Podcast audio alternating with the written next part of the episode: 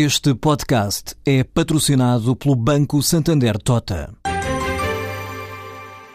Sabia que a França é o país que mais vinho importa de Portugal? E que os Estados Unidos são o maior importador de calçado do mundo? Ou quais as empresas que importam mais azeite português? No portal Santander Trade, encontra todas as respostas para internacionalizar a sua empresa, desde mercados a procedimentos, redes de contactos e ferramentas para dinamizar a sua atividade exportadora. Descubra mais em santandertrade.com. Santander Tota, um banco para as suas ideias.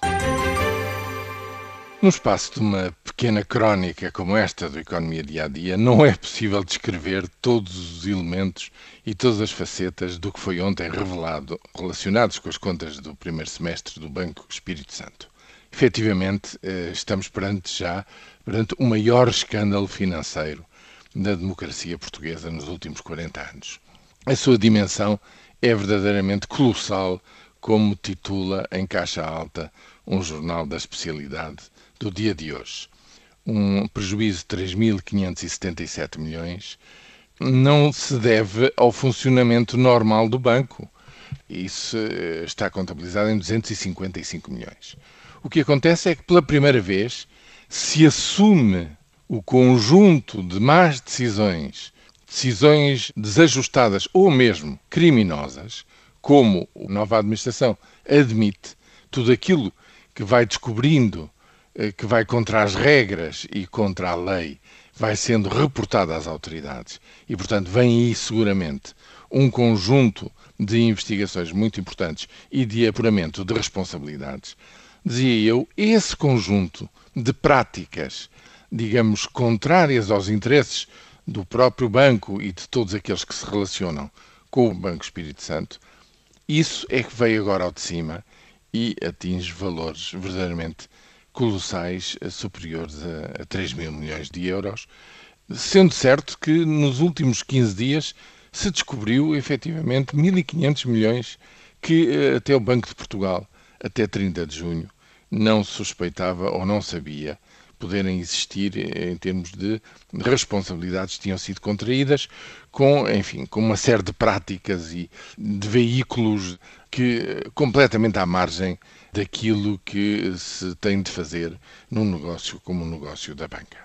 Por tudo isso, não só os membros da família Espírito Santo são afastados na medida em que o Banco de Portugal lhes retirou todos os direitos de voto, como os antigos, todos os administradores anteriores também foram afastados e, como eu digo, segue-se um período de apuramento de responsabilidades individuais. Mas tão importante, ou mais do que isto, é a noção de que o banco já não corresponde às exigências de rácios eh, que existem para toda a banca.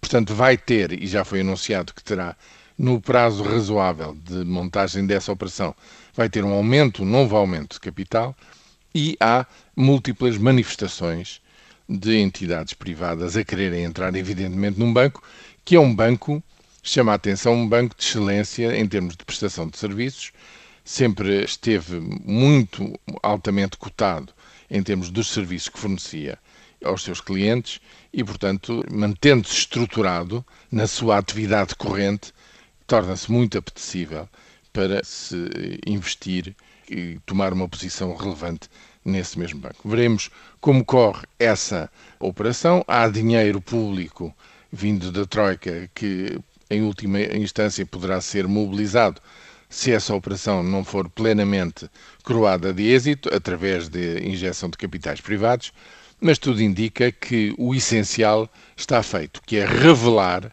o nível de podridão a que tinha chegado este universo contaminado pelos maus negócios do Grupo Espírito Santo.